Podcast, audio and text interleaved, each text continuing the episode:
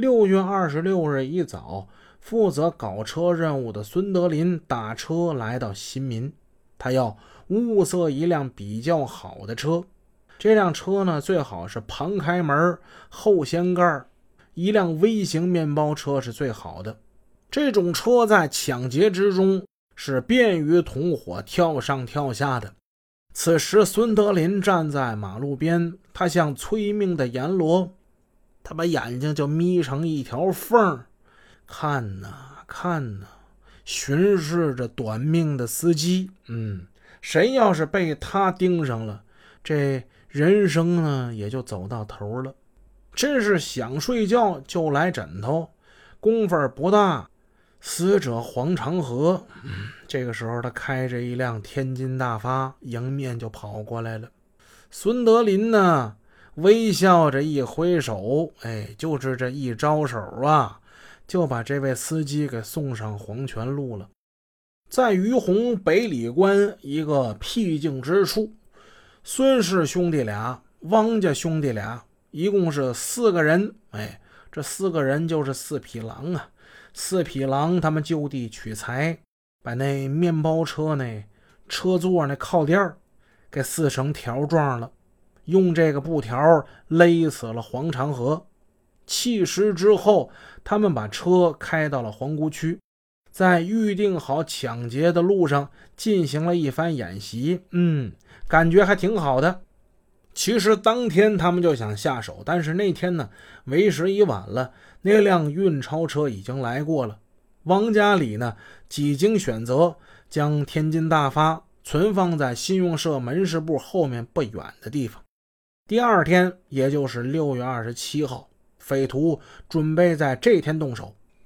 清晨，汪家里心怀忐忑，他向。存在路边的那辆天津大发走去了。昨天劫车杀人的事儿有没有惊动警方啊？这辆车能否被人发现呢？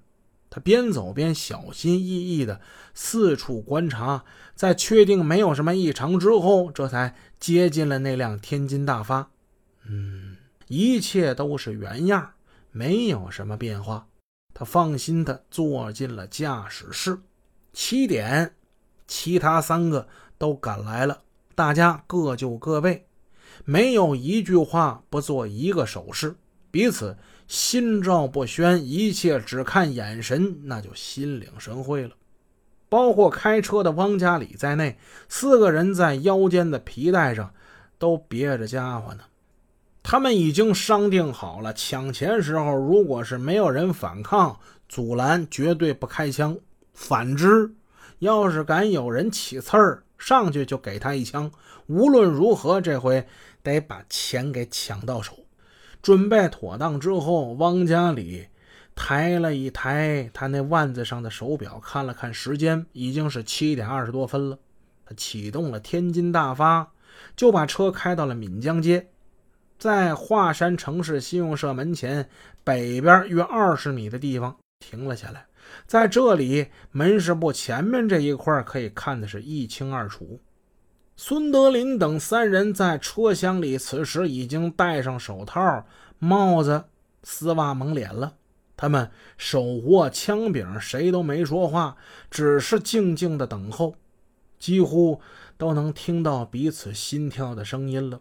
他们尽量把头低下，以免被外面的行人窥视见车内。坐在驾驶室上的汪家里，他的心情更加紧张。他握着方向盘的手都出了汗了。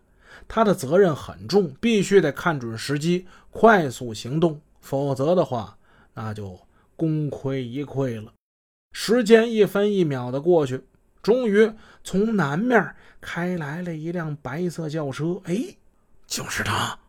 藏在汪家里身后的孙德林低声说了一句：“汪家里，他两只眼睛都要鼓出来了，眨也不眨的盯着那辆运钞车。迎面开来的，就是那辆之后被抢的桑塔纳运钞车。那车呢，在信用社门前减速停下来了。看，车门开了。”两名借款员下了车，他们走到轿车后边，这就要准备掀后备箱那盖儿了。